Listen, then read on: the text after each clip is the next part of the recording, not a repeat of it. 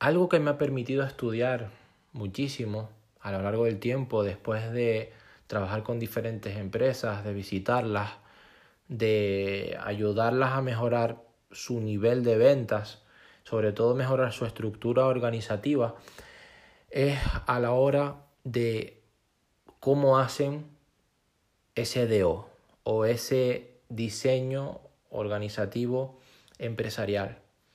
Es decir, cómo organizan todas esas estrategias, esas actividades para perseguir esos objetivos, es decir, eficacia, cómo de eficaces son, para lograr con el menor costo posible y maximizar los resultados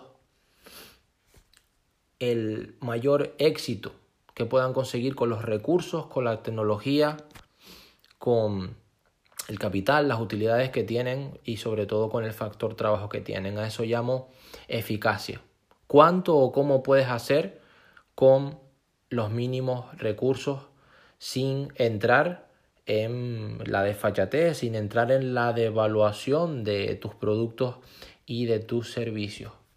Algo muy importante que hay que tener en cuenta cuando se hace la rotación o cuando se asignan las diferentes funciones es tener muy claro cuánto de formalizada o no formalizada está tu empresa, eh, agencia, organización, compañía, etc.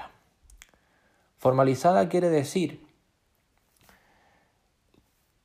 la estrategia a la hora de asignar esas tareas, de asignar esas actividades, de asignar esos roles, básicamente. Para eso tienes que tener personas en función, como decir un community manager, departamento o persona de recursos humanos, director, directora de operaciones, eh, coordinadores, coordinadoras, etc.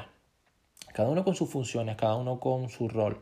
Por eso es muy importante establecer un buen diseño organizativo, porque si entras demasiado en formalización, en la asignación de las tareas y las actividades, si está la empresa, compañía, organización extremadamente formalizada, se puede romper lo que es la, y es sobre todo una parte muy importante, la comunicación la cultura, los valores, la imaginación, la creatividad de la empresa. Es decir, la informalidad.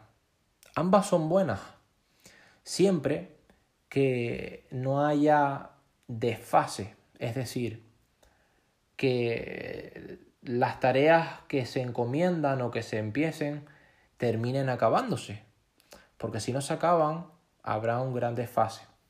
O peor aún, hay un despilfarre, he notado también en empresas que hay un despilfarre de recursos, sobre todo cuando organizaciones incrementan en sus departamentos funciones de uso igualitario, es decir, cuando diferentes personas en diferentes departamentos, diferentes roles, se encargan de una misma función.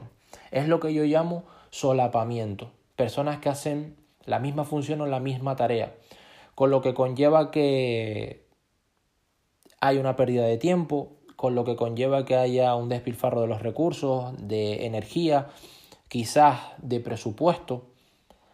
Entonces es muy importante atender no solamente al desfase que hemos hablado antes, si verdaderamente se están terminando las tareas, es decir, cuál es el ratio de eficacia, sino también hablar de el solapamiento cuál es el ratio de solapamiento que hay a la hora de establecer ese y crear ese diseño organizativo, ojo, como herramienta a la hora de transcribir todas esas tareas.